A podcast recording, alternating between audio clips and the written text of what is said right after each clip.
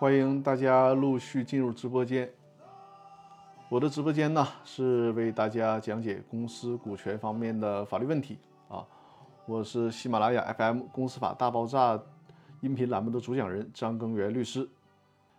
好，等大家陆续进入直播间。现在大家看到的屏幕呢是《公司法大爆炸》微信公众号的二维码。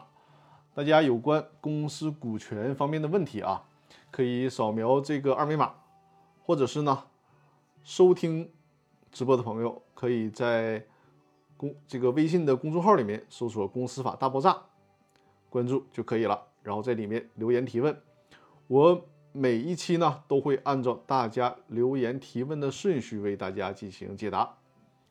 这期直播的主题，如果大家事先看“公司法大爆炸”的微信公众号，就应该已经看到了啊。直播预告就是。关于被执行期间能不能更换法定代表人的问题啊，在说这个问题之前，包括解答大家在开播之前在微信公众号上面的留言提问之前啊，说一下，上周我是和我们团队的劳动法专业律师于璐律师搞的一次联合直播，之后呢，把直播当中的一些比较典型的问题剪成了短视频啊，其中发到了。我的小红书的这个平台上，结果于律师的这个视频啊，一下子访问量，大家看一下啊。开播之前啊，这个叫疫情期间可以强制安排员工休假嘛？这个短视频的播放量达到了六万，将近六万四千的次数的播放量，看来大家对这个问题还是比较关心的啊。所以说，由此想到呢，如果大家在收看我的直播的时候有任何的法律问题啊，因为我这边主要是给大家分享公司股权的公司股权类的问题，就是到我的直播间做联合直播的，已经有人力资源专家老师郎老师，还有呃这个劳动法专业的于路于律师。那大家有任何的法律问题，都可以尝试在我的公司法大爆炸微信公众号里面留言。如果某一方面的问题比较集中，那么我会安排我们团队啊这方面的专业的律师，也是邀请他到我的直播间，为大家集中解答大家所需要我们帮助解答的问题。可能大家也注意到了，我现在这个头发呀是越来越长了啊，因为在沈阳嘛，现在因为疫情封控，已经有一个多月，快一个半月没有剪头了。好吧，那咱们进入正题，开始解答问题啊。第一个问题呢是叫做水边的阿迪丽娜，呃，他的问题呢是，另外大家提问的朋友啊，还是再次强调，就是尽可能的守在直播间，这样的话呢，我们进行互动，会让大家这个提问的效果会更好啊。随时有问题，我们随时在直播间进行互动。所以说，已经在微信公众号里面留言提问的朋友，一定要守在直播间，在直播的时候，我们进行互动交流。那这位朋友他的问题呢？说张律师非常钦佩您的专业与执着，作为忠粉啊，有问题向您请教，谢谢谢谢啊，感谢对我的支持。他的问题呢是甲为实际出资人，乙为显名股东及法代啊，这里面他就指的是法定代表人，并持股是百分之百。那显然这家公司还是一个艺人公司。现在呢，乙无故失联了，也就是说这个。显名股东无故的失联了，找不到了，推定为恶意，那就是恶意跑路呗，是吧？跑了，而且呢，这个乙不单单是持有着甲，就是代替甲持有股权啊，乙呢还向甲借款，借了几十万，而且一直没还，还没有借条，仅有简单的代持股的协议。现在甲应该如何救济？有何风险？啊，感谢赐教啊，赐教不敢当啊！大家可以再看一下屏幕上啊，再看一下屏幕上这个问题，总结一下，就是说呢，他首先是一个股权代持的关系，而且代持的这个股权啊，还是艺人公司的股权，也就是这个乙啊，乙呢他是显名股东，在公司章程上，甚至于说在市场监督管理部门登记的显名股东，而甲呢是那个实际出资人，是隐名股东。从这个问题里判断啊，应该是甲，因为他是实际股东嘛，投了一部分钱到公司，由乙代持。可能额外在此之外啊，乙还向甲借了一些个人的借款，连借条都没有打。现在这个乙消失了，找不到了。甲呢有什么救急途径？这是一个问题啊，跟大家分享一下。感谢托克维尔分享了分享了我的直播啊的老观众了，谢谢。首先呢，关于股权代持的问题啊，大家如果翻看我之前的直播回放就知道，股权代持呢，我多次强调过啊，就是首先，股权代持是需要写非常完备的协议的，这个完备的协议要完备到不仅仅是隐名股东和显名股东之间要形成这样的协议，甚至于如果是啊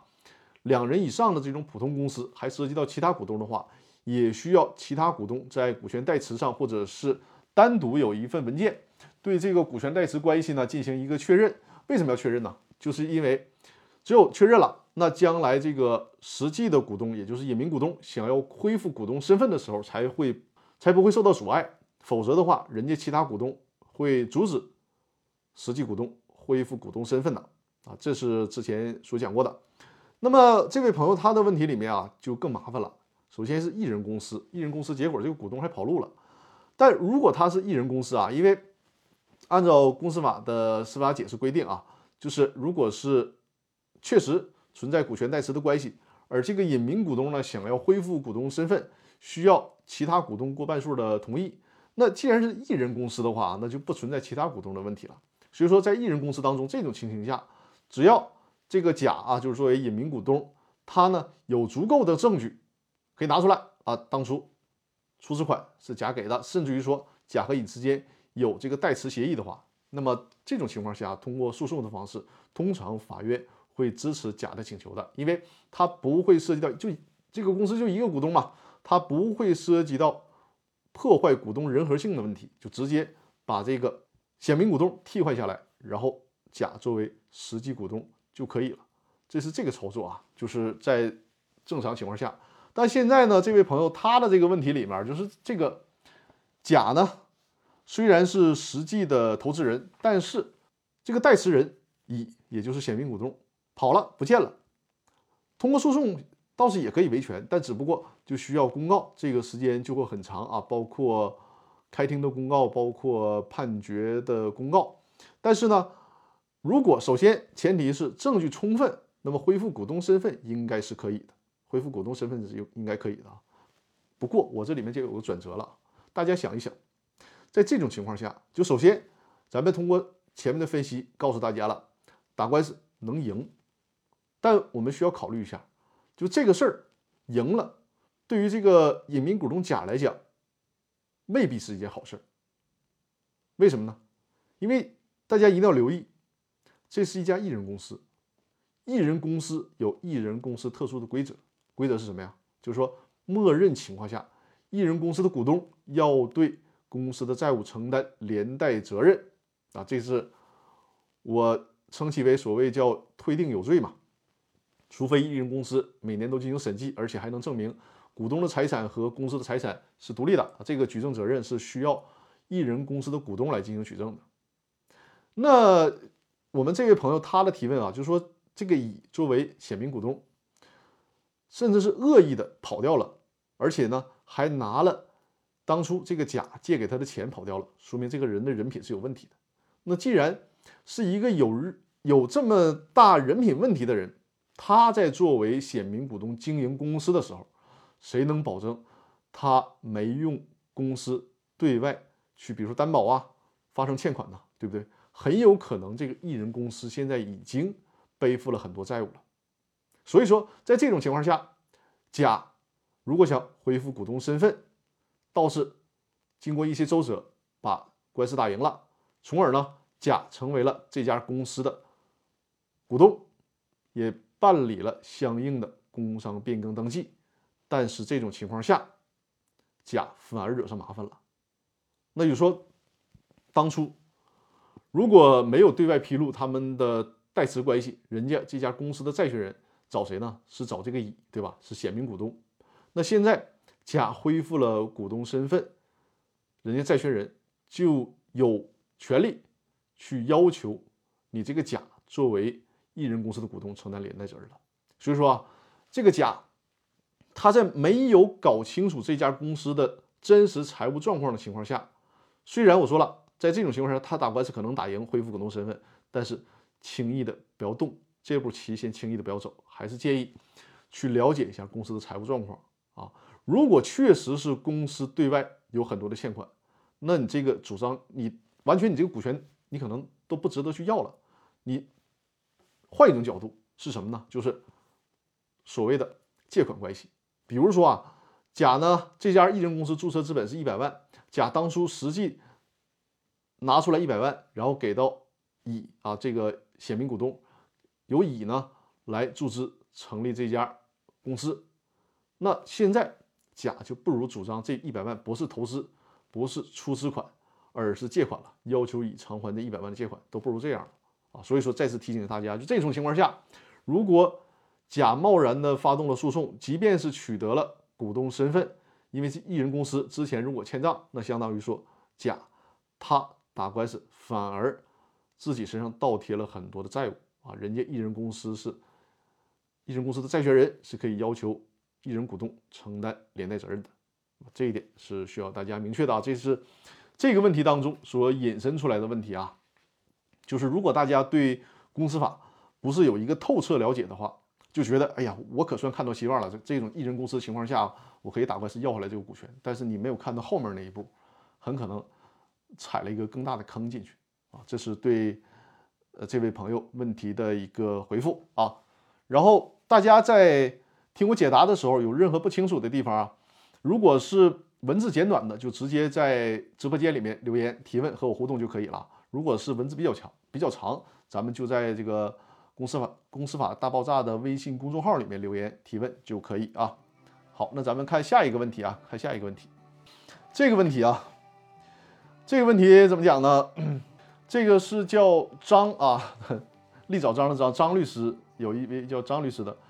这个问题啊，我之前在我的直播里面也讲过啊，就是这种问题，这个文字都可能五六百字以上了啊。这是我们直播间所承载不了、承载不了的，就这种复杂的问题就不适合在直播间进进行讨论了。因为我们直播讨论的时候呢，要首先要保证的就是我们直播间里的听众、观众能够搞清楚这个问题，能够看懂。那像现在大家屏幕上看到的这么多文字的复杂问题，主体又这么多的问题啊，而且问题里面还套着问题，不适合在直播的时候解答了。很抱歉啊，这种复杂的问题只能是作为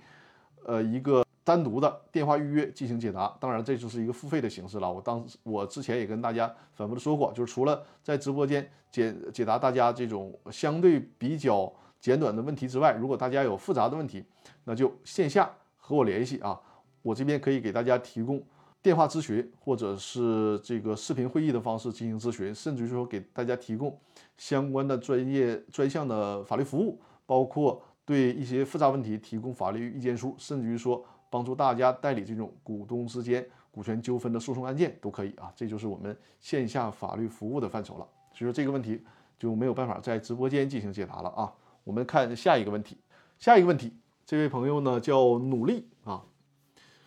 确实是啊，这个特殊时期咱们大家应该是共克时艰，一起努力啊。他说呢，张律师你好，某某有限公司的注册资本是一百万。认缴出资期限是二零二二年的三月二十八号，那显然这个认缴出资期限已经到了。目前呢，零实缴，就是一分钱都还没有实缴呢。其中呢，应该是股东啊，股东 A 持股是百分之百。那现那这又出现一个艺人公司了啊。现在呢，另一个人 B 啊，他呢想花十万块钱买 A 在这家公司百分之二十的股权。那百分之二十对应的注册资本就应该是二十万了，对吧？但是呢，B 他想用十万块钱来抵这个实缴的资本，那请问这个十万是必须转入公司的账户才能抵实缴吗？工商局会认可这种用十万抵百分之二十，对应就是注意啊，这个用十万抵百分之二十，它这个百分之二十的股权背后对应的注册资本可是二十万啊，大家一定要注意。那么，这种抵法，工商行政管理部门会不会认可？公司认缴期限到期还可以变更吗？就是这个公司的认缴期呃期限现在是三月份啊，都已经到了，上个月就已经到了。他的意思是能不能往后延啊？这个认缴出资期限能不能往后延？另外呢，补充一下，A 现在没有办法完成实缴，所以说呢就卖给了 B 啊。目前 A 也没有办法完成剩余的实缴，就当初这个认缴出资可能太多了啊。大家这个屏幕这文字，大家应该我的解释都应该懂了是吧？再给大家简单说一下这个问题，实际上呢就是这家公司一人公司注册资本是一百万，那可能当初拍脑袋认。就是认缴了这么多的出资，那现在原来那个股东 A 呀，他也没有能力去向这个公司投入一百万了，那怎么办呢？想转出去百分之二十，让别人给他分担一下。但注意啊，这百分之二十对应的可是二十万的注册资本。那现在呢，这个 B 他想说，你这个破公司对吧？我能接就不错了，我是帮你分担你的经济支出嘛，所以说我就拿十万块钱。那他想的倒是挺好，就是我用这个十万块钱，能不能相当于抵顶？完成了百分之二十，也就是对应二十万注册资本的这个出资义务。再有就是他的这个出资出资期限已经到期了，能不能通过修改公司章程的方式往后延期？这就是这个问题的一个主要内容啊。咱们先回答第一个部分。首先，你这个花多少钱买股权，这是原来的股东和后面那个股东。你们之间的事儿啊，你是卖十万呢，还是零元转让一分钱不要啊，还是甚至于倒找钱呢？都是你们之间的问题，这是一层法律关系。另外一层法律关系呢，如果你买了股权，那就相当于什么呢？这一部分股权，它还是认缴出资没有完成实缴，那你买的这部分股权，你就有义务去履行这部分股权的出资义务。也就是说，在这个题干当中，它。获得了这家公司百分之二十的股权，这百分之二十对应的注册资本是二十万，那么他就有义务去完成二十万的注册资本的实缴出资义务，懂了吧？所以说你说的这个用十万块钱，因为这个公司呃可能经营的也一直不怎么好，然后呢你就用十万块钱去抵，相当于说抵二十万的注册资本，这是不可以的。如果这样做了，那就侵害了公司债权人的利益了，工商行政管理部门肯定是不允许的。而且公司法的角度也是不允许的啊！你这个相当于，如果你这么顶的话，公司一百万的注册资本直接上来砍一半，那就相当于五十万的注册资本了，对吧？你这就是一个减少注册资本的行为了，这是不行的，不可以啊！就是这个愿望实现不了。所以说，你这个股权要不要买，就得需要慎重考虑了，因为你这个股权，你一分钱都不给这个 A，那么你现在投入十万块钱，投到公司里面。你也只完成了百分之十，也就是对应十万的注册资本的义务。那你所得到的这百分之二十的股权，注册资本一共是二十万，你还差一半，所以说还得接着去履行十万的出资义务啊。这个账算清楚，你算清楚这个账了，你再决定你是不是要买这个股权，有没有这么多的资金，要不要去承担这些，就是之前股东没有履行的出资义务啊。这是。你的第一个问题，再有一个呢，这个第二部分的问题就是，出资期限啊，在上个月就已经到期了，那么想再晚点实缴出资，比如往后延一年，甚至延五年，这个行不行？行不行呢？法律不去做绝对的禁止这个问题啊，在最高法院的九民会议纪要里面也有提过啊。首先看你现在这个公司对外欠不欠债啊，欠不欠别人的钱？如果说你这个公司是一个也没怎么经营的公司，也不欠人家钱，也不欠工资，也不欠税，就没有任何的债务的话，那这个时候你可以修改公司章程，把这个出资期限再往后延，延多长时间你们自己随便啊，这个没有问题，法律不去做干涉。但是如果你这个公司已经产生了债务了，无论是欠供应商的钱啊，或者是欠合作伙伴伙伴的钱呢，或者欠人家这个这个工人工资啊，甚至欠税啊，只要欠钱了，那么你想延长出资期限，就需要征得人家同意啊。如果人家这些债权人根本就不同意，你所做出的这个延长期限也是不行的啊。比如说你这个出资期限是上个月到期，然后你对外呢欠人家二十万，你说我这个公司。注册这个实缴出资期限往后延五年，现在人家债权人找上来了，找公司要钱，说你这个公司应该还我二十万呢，而且你这个公司的股东都已经到实缴实这个出资期限了，公司没钱，你股东履行出资义务吧。然后你股东说，那我不履行啊，因为我出资期限延长了，这个对人债权人是没有用的啊，你不能对抗人家债权人，人家债权人认为你这种延长出资期限是没有效的，还应该按照之前所确定的出资期限，所以说你还得把已到出资期限的出资支付给公司，然后呢由公司拿着这些钱去偿还公司所欠的债，就是这个概念啊。这是对这道这个问题的解答啊。好，呃，努力这位朋友有没有在直播间？还是强调啊，提了问题一定要守在直播间啊，一定要守在直播间。那现在在直播间的朋友对我的这个解答如果有不清楚的地方啊，可以随时在直播间进行留言提问。下一个问题，呱呱啊，我们的老观众了啊，呱呱在不在线呢？因为我看你这个问题是在我开播之前的十几分钟在微信公众号留言的啊。呱呱在不在线？在线的话告诉我一声啊。来看呱呱的问题啊，感谢图克威尔分享我的分享了我的直播间啊。好的，呱呱在直播间。呱呱的问题呢是张律师本周请教的是第一个问题：股份公司涉及到其外派董事或者其董事会职责范围、履职规定等的制度文件，是否需要本公司的股东大会？你说的是是不是需要股东大会进行决议或者是表决通过是吧？咱们先看第一个问题啊。呱呱，你说的这个外派董事是什么意思？外派董事是什么？可以在直播间留言告诉我一下啊。那咱们就看这个问题啊，就是说无论是股东会还是股东大会，实际上大家看那个公司法，你就会发现，就是公司法在对于股份公司的股东会、股东大会的这个职权范围，他说直接去参照有限公司那个公司法所规定的股东会的职权范围就可以了。你看现在我们说的很绕。一会儿是股东会，一会儿是股东大会，对吧？因为按照目前的公司法规定呢，有限责任公司叫做股东会，股份公司呢叫股东大会。实际上这是给我们平添了很多的麻烦。你说做这种区分有什么意义呢？好，然后后来我们发现，就是目前啊正在这个修订的新的公司法，就是这个公司法草案里面已经取消了这两者的差别啊，就最后大家都统一称为股东会就可以了。呃，就是无论是有有限公司还是股份公司，都统一成为股东会。啊，呱呱说是上级派来的啊，就是相当于是股东派来的这么一个人担任这家股份公司的董事。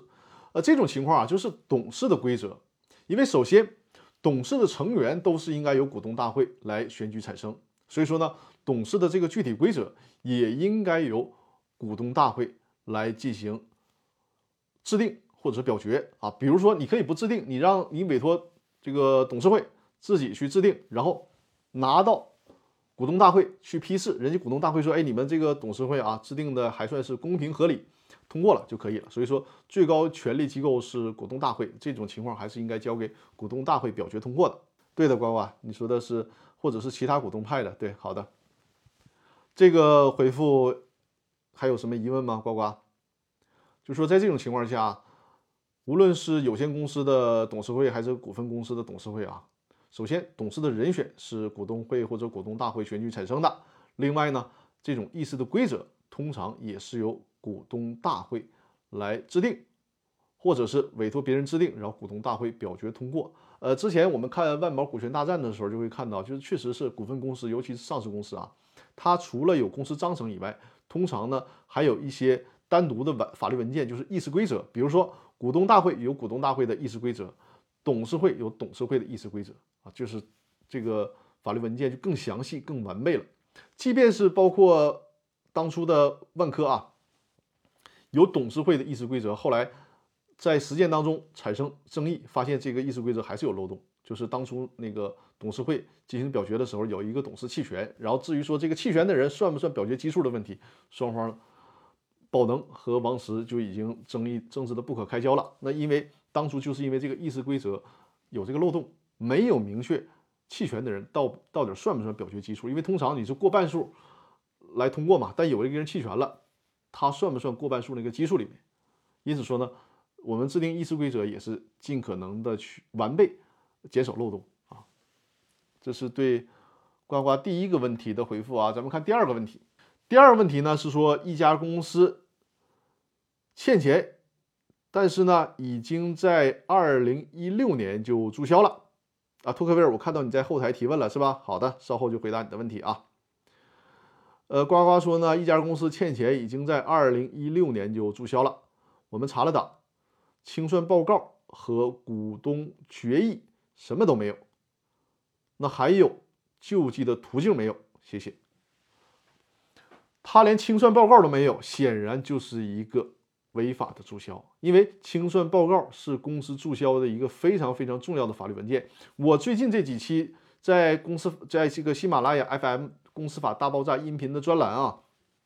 还在讲这个事儿，就是重这几期呃就在重点讲这个问题啊，就是在清算程程序终结的时候，都需要哪些步骤、哪些法律文件？清算报告是非常重要的文件啊，我给大家讲一下，就是在这个公司注销的时候。因为公司清算，它分自行清算和法院的强制清算。自行清算呢，就是哎，股东们大家争议也不大，然后呢，或者是股东们自己，或者是股东聘请专业人员组成清算组来进行清算。比如说公司最后清算剩余资产是一千万，对外债务呢是九百万，那么拿出来九百万还了债，然后还剩一百万，那么股东按照各自的当初持股比例。分配这个剩余的财产就可以了，这是自行清算。还有一种情况呢，是法院的强制清算。比如说股东打的不可开交，谁也不愿意成立清算组，或者是呢这个清算组成立完了之后也不干活，那怎么办？相关的债权人，甚至于说公司的股东，可以请求人民法院进行强制清算啊，就是由人民法院介入进行强制清算。这是两种清算的形式。但无论哪种清算形式啊，都需要有清算报告。这个清算报告实际上呢，就相当于是对整个清算过程的这样一个总结，就是我们在这个清算过程当中履行了哪些程序，最终最终呢发现公司还有哪些资产，还有哪些债务，债权人都是哪些人，然后呢，在这个最终我们是怎么偿还的人家债权人的债务，最终偿还完了债务之后还有没有剩余财产，这些都是需要在清算报告里面写明的问题啊。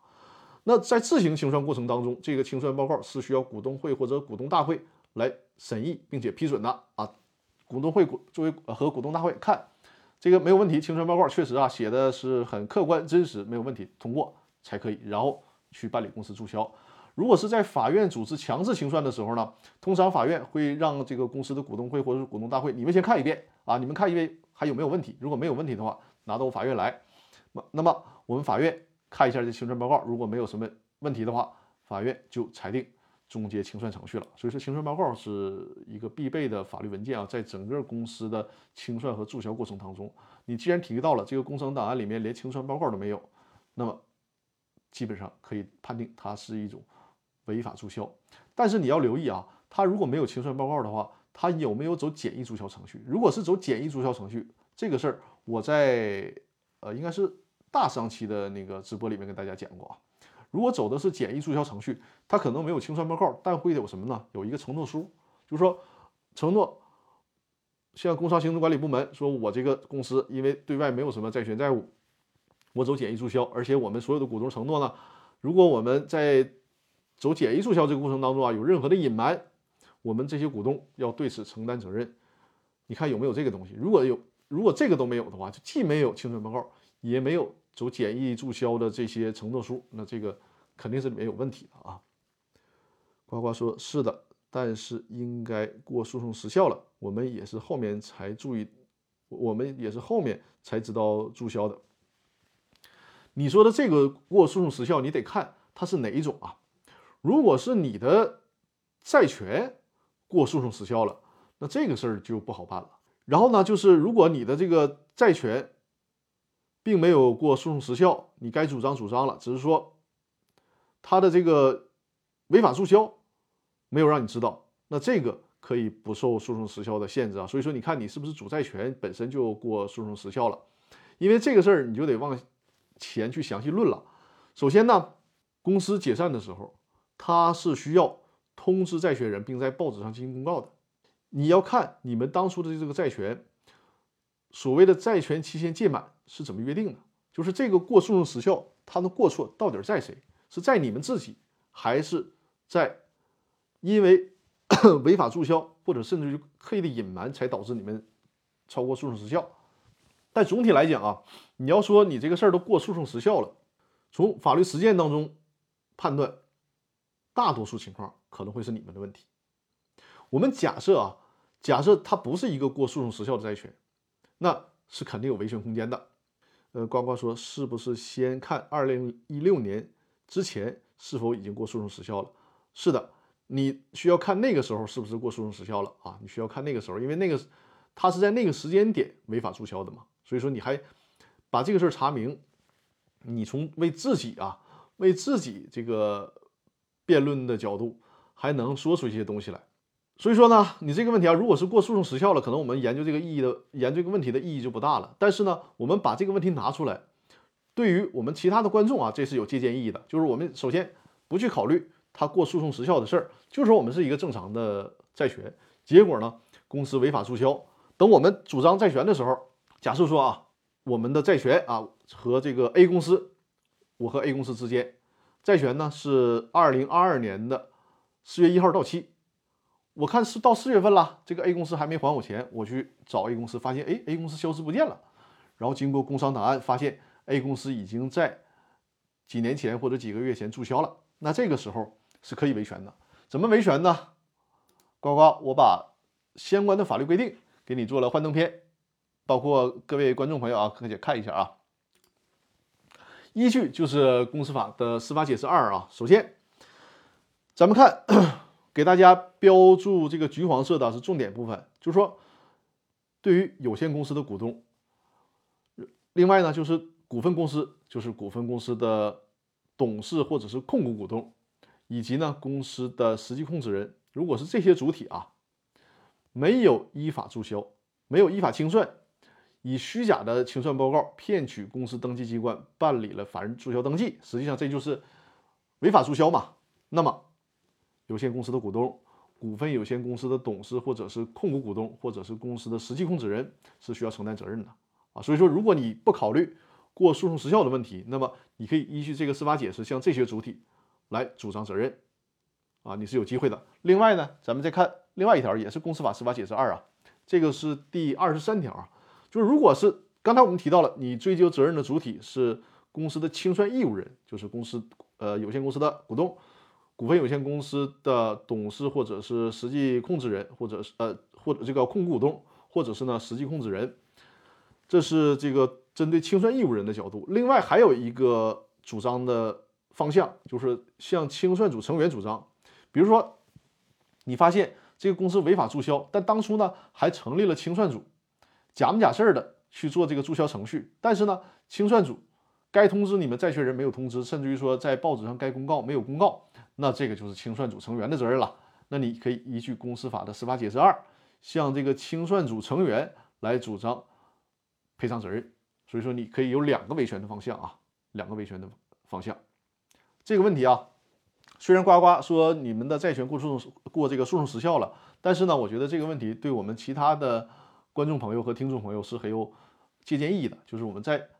发现公司违法注销的时候。应该如何维权啊？这个是很有借鉴意义的。通过我的这个讲解啊，希望大家可以梳理出来。就是你发现公司违法注销了，也不要慌，也是可以有维权的机会的。甚至说，为什么我甚至甚至我单独开了一个这个视频课程，就是告诉大家应该如何走公司注销程序啊。很多的时候啊，咱们说就从公司的角度和公司股东的角度，你说你违法注销了能有啥好处呢？刚才我提到了这些，就你违法注销了，人家债权人照样可以找上门来。所以说，如果大家不清楚这个事儿的话，以为说，哎，我弯门子盗洞，通过这些甚至于不择手段把公司注销了，我是不是就能逃避责任？我跟大家讲啊，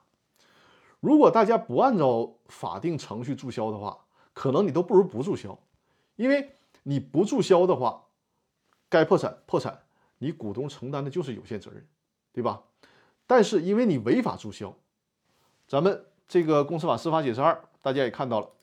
因为你违法注销，你可能承担的责任要大于你的出资义务。因为你看这里面提到了，如果你违法注销，那么债权人主张其对公司的债务承呃承担相应赔偿责任的，人民法院予以支持。可能是你不注销，你做你就你作为你的股东啊，你作为张三股东，你的出资义务就是二十万，对吧？那你公司即便是破产了。哪怕对外欠二百万，你如果是两人以上的普通公司啊，你承担的也是二十万的有限责任。但是你违法注销，公司呢可倒好，对外欠了，比如说三百万，你本来你不注你不违法注销，你就正常的走破产程序，你承担二十万，但是因为你违法注销，人家债权人说了，就因为你公司违法注销，导致我没有办法知道你公司当初到底剩没剩财产，剩余多少财产，所以说你这三百万都是给我造成的损失，我要求你按照三百万进行赔偿，这事儿就很麻烦了，对吧？得不偿失，所以说哈，大家还是遵纪守法，严格的按照法定程序该怎么走就怎么走，而且也要懂这个程序是怎是怎么走的啊。这里面就再次推荐一下我的那个公司法，就是视频精品课，我正好把这个课程的二维码打出来给大家看一下。这个是小鹅通的二维码，就是这里面扫描这个二维码，就是有一套课程叫做如何注销公司啊，关于公司注销的问题，推荐大家一定要看一下这个课程，严格按照这个课程里面所讲解的步骤和程序，一样都不能落，然后呢来履行注销的。这个法定程序，避免因为违法注销而承担额外的责任啊，这很重要。这是提到了这个问题。我看后台应该是呃托克维尔是吧？有新的提问，我看一下后台啊。托克维尔在直播间吗？我看到了你的问题啊，给大家念一下托克维尔的问题，因为这个是在直播的时候提的问题，我就来不及给大家做到幻灯片上了啊，给大家念一下托克维尔提的这个问题。好，托克维尔在直播间，很好很好啊。呃，咱们看托克维尔提的问题啊，他的问题是：张律师你好，刚刚那个案件当中，如果 A 和 B 在成立甲公司之时就约定好，B 以十万元获得公司百分之二十的股份，剩余的十万由 A 缴纳啊，就是说，那个托克维尔是接着我们之前讨论的那个案例啊，就是说 B。他不是要买百分之二十的股权吗？这百分之二十，这百分之二十对应的就是二十万的注册资本。那么托克维尔说呢，如果假设 B 就是后来的那个股东，他以十万块钱获得公司百分之二十的股权，但是呢，他已经答应出十万块钱了，还差十万块钱怎么办？说剩余的十万由 A 来缴纳，这个是否可以？是否可以理解为？出资额超出获得的股权多出来未有缴纳的股金部分由其他股东承担了，是不是？是不是这个意思？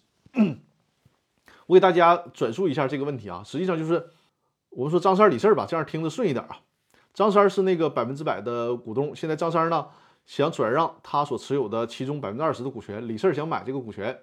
那么这百分之二十的股权呢，本来对应的注册资本是二十万。但李四呢，兜里只有十万块钱啊，只而且也只愿意出十万块钱。那张三还着急卖这个股权，张三也觉得就是别人能给他分担点就分担点嘛。所以说呢，李四说了，我买你这个股权，对应的注册资本是二十万，但是呢，我只有十万块钱，我也只想交十万块钱，没问题啊，我这十万块钱我肯定出资到这个公司作为实缴出资，但还剩十万块钱怎么办呢？这个钱我不出了，你张三替我出。这种约定啊，就类似这种约定行不行？这是可以的，没问题啊。这个就是你情我愿嘛，这个没有问题。但是呢，大家需要注意啊，这只是张三和李四之间的约定，就是说对于他们两个人是有效的。但是呢，李四他拿到公司股权之后，在公司章程里，在这个市场监督管理部门里面所体现的可是百分之二十，对应的可是二十万的注册资本。所以说呢，如果有一天这个公司，对外发生债务了，人家公司的债权人主张的时候是有权利基于公示的啊，对外公示的这个公司章程，呃，市场监督管理部门所公示的这些工商信息啊，这些登记信息，来主张你李四履行二十万的出资义务的。然后呢，你李四拿出来一个合同说，你看我这和张三有约定啊，我那十万由张三替我缴，人家债权人可以不去理会。啊，可以不去理会，因为这是你们之间的约定，没法对抗我的债权人。你呢，李四，你该拿出来二十万就拿出来二十万，别客气啊。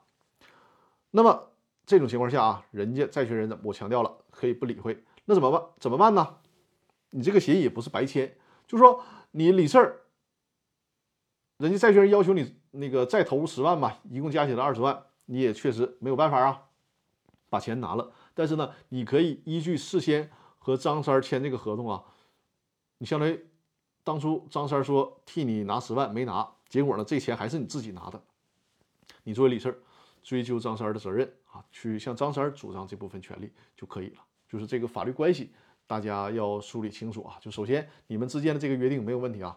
法律都是支持的。只不过呢，对人家债权人来讲是没有用的啊。你只不过是作为李四呢，你享有一个追偿的权利。实际上，这个关系啊，我们我我包括我在那个公司法大爆炸的视频精品课里面也跟大家提到过，这种关系呢，实际上在实践当中，它被用于什么呢？很多的时候是用于这种呃人力资本的出资。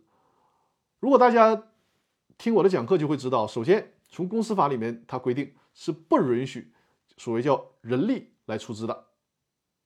比如说，我掌握一个我我经常举的例子啊，就是我是一个厨师，我店大勺。厨艺特别好，能不能作为出资呢？你说我这个厨艺特别好，我要到你们饭店啊，我一年给你们带来一二百万的效益，这个人力成本它是没有办法作为公司法所认定的有效出资的，因为公司法所认定的有效出资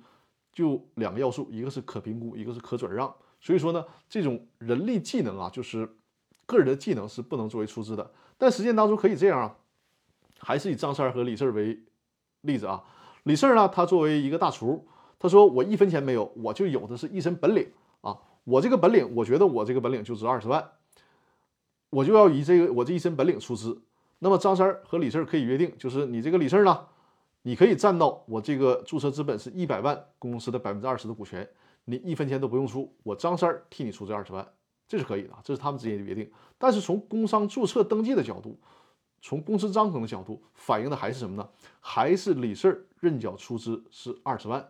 只不过在背后，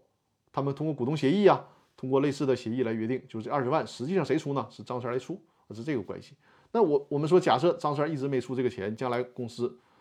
破产清算了，那么人家债权人还是有权利要求你李四，因为你工商登记上写着你是二十万的出资义务嘛，还是要有权利要求李四来进行出资的啊。这个就是正好借着这个问题啊，借着托克维尔这个问题跟大家分享的一个很重要的内容。尤其是里面提醒我们的观众啊，就是这种事儿经常发生在股权激励的这种情形。有的时候呢，呃，很多公司所谓的搞这个股权激励，给干股啊，就是我这个你这个高管啊特别好啊，我们作为老板非常器重你，给你拿百分之十的干股啊，你一分钱都不用交，但是呢，你就占公司的百分之十的股权。这个事儿我包括之前啊，知乎里面有朋友还专门来。就是邀请我解答这个问题，他也是，他获得他好像真的是获得了百分之十的干股，但是呢，这个注 这个公司的注册资本是一个亿，那百分之十就是一千万啊。然后现在和公司闹矛盾了，要离职，结果呢，人家公司因为他得到这个一千万啊，他是认缴出资的一千万，那人家现在闹矛盾了，虽然离职，但是人家呃大股东也不管他这个这个这这部分股权了，那相当于什么呢？他自己是实打实的背负着这个一千万的出资义务，这就很麻烦了。因此，我们做这个股权激励的时候，大家留个心眼儿啊，别说老板给你百分之十的股权，一千万看着这个数字挺晃眼睛，是吧？但你得看他到底有没有完成实缴，没有完成实缴的，给的你呢，那不是权益，那是债务，这个大家一定要注意啊。呃，郎老师上线了，郎老师上线了。对，人力资本，这个就说到了郎老师的业务专长了啊。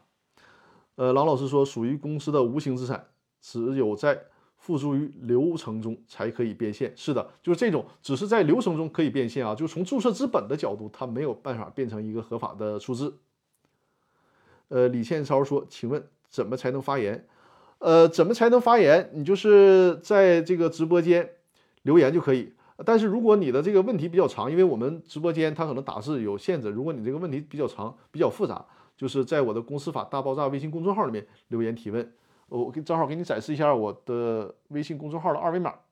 扫描这个二维码就可以，就可以在公司法大爆炸的微信公众号里面进行留言啊。因为我这个直播还有九分钟的时间，我不知道你你的时间留言还来不来得及啊？也没有关系啊，因为即便是我们到了九点下播之后，你的留言依然有效，我会在下周日直播的时候为你解答啊。这是李宪超的提问。呃，没有新的问题，呃正好那个没有新的问题，和大家说一下，呃，我的小儿童课程的问题啊。小额儿童课程的问题啊，就是现在的那个公司法大爆炸的视频精品课啊，还是这个二维码，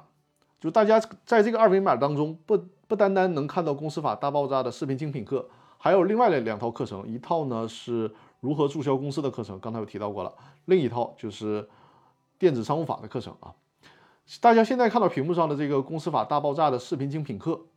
这个呢是在小额通上的，这这几套课程全都是更新完成的。其中这个公司法大爆炸的视频精品课呢是十节的课程。另外，我要跟大家说一下，我在喜马拉雅 FM 上啊，同时也开通了公司法大爆炸视频精品课的这个专栏，价格和小额通都是一样的。所以说呢，大家。在小额通购买这套视频精品课程也可以，呃，在这个喜马拉雅 FM 上直接购买也可以啊。作为我的喜马拉雅 FM 的听的听众，因为我的直播整个的回听是放在我的公司法大爆炸音频专栏的，所以说啊，喜马拉雅 FM 的听众，呃，如果是收听到了这个回放啊，告诉大家一下，就是。直接在喜马拉雅 FM 里面搜索“公司法大爆炸”视频精品课，就会看到在喜马拉雅 FM 平台上这一套视频课程，你就可以直接在这个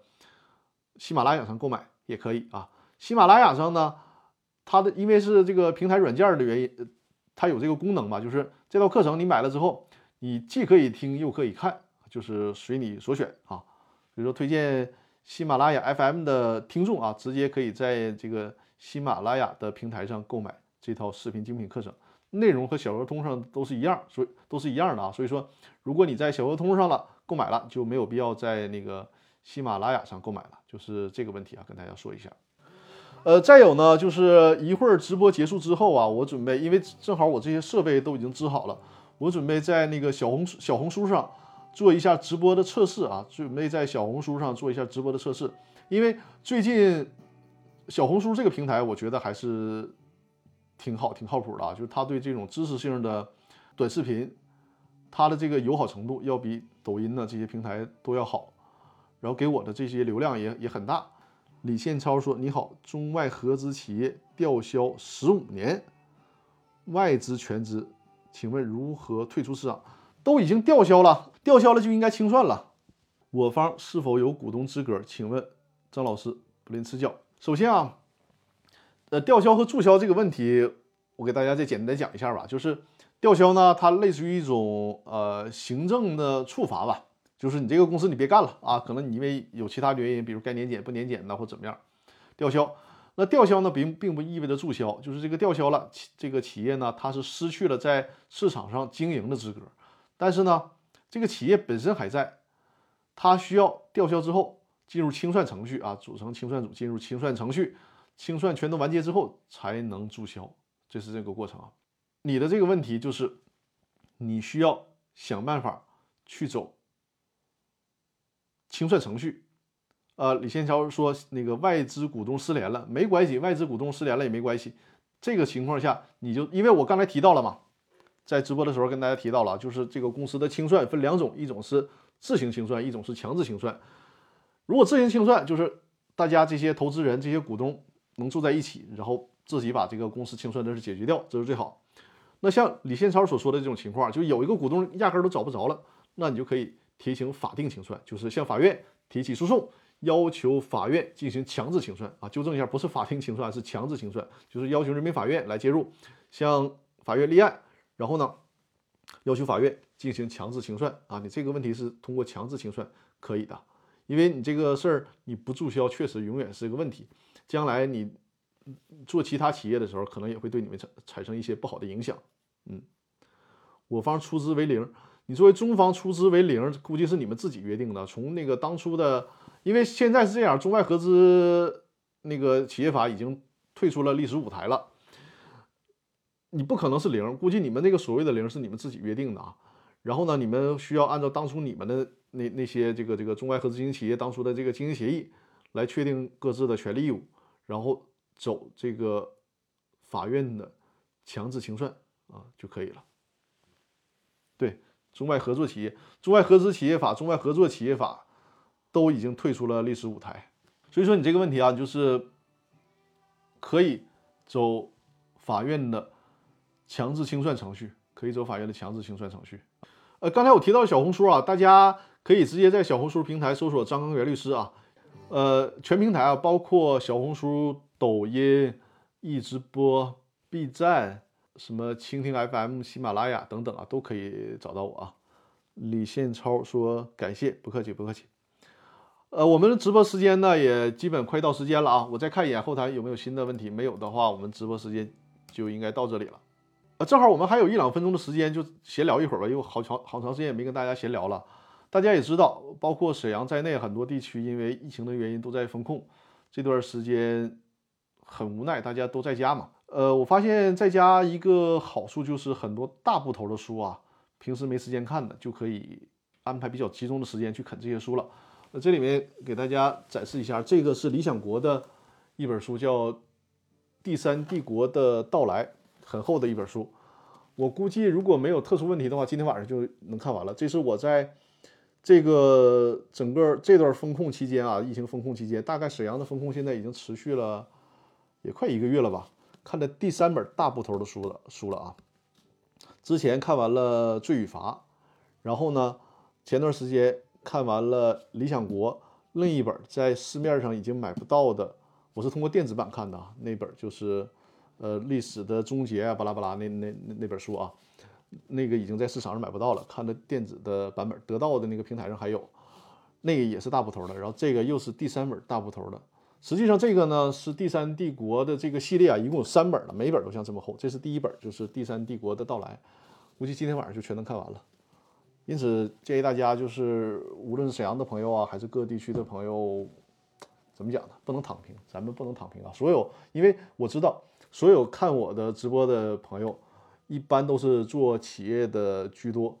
那我们这类群体啊，包括我们为企业提供服务的和本身就是做企业的人，咱们应该是最不适合躺平，也最不愿意躺平的这些人，都有一些想法，都有一些追求嘛。所以说，大家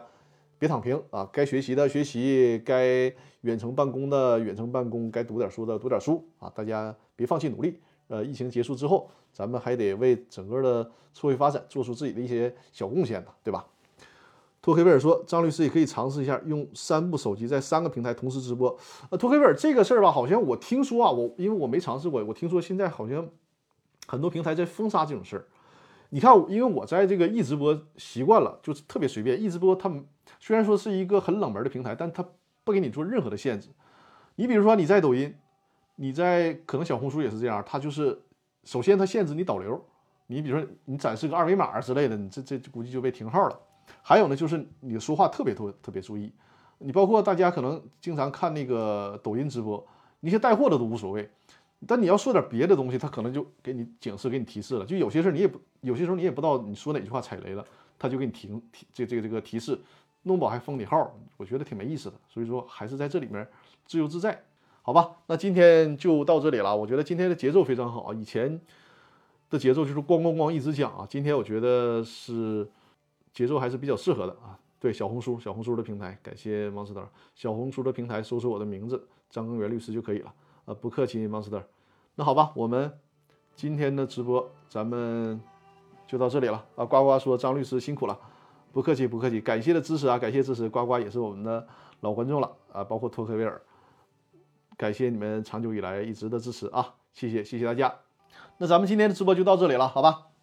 一会儿有兴趣的朋友可以欢迎大家到小红书上看一下我的那个测试，因为我需要他这一嗓子，这这，哎呀！阿芒斯特说下周什么时间？如果没有特殊情况，是每周日晚上的八点。我的直播间是每周日晚上的八点。一个小时的时间就八点到九点，一个小时的时间，所以说大家在此在此期间啊，即便我的直播结束了之后，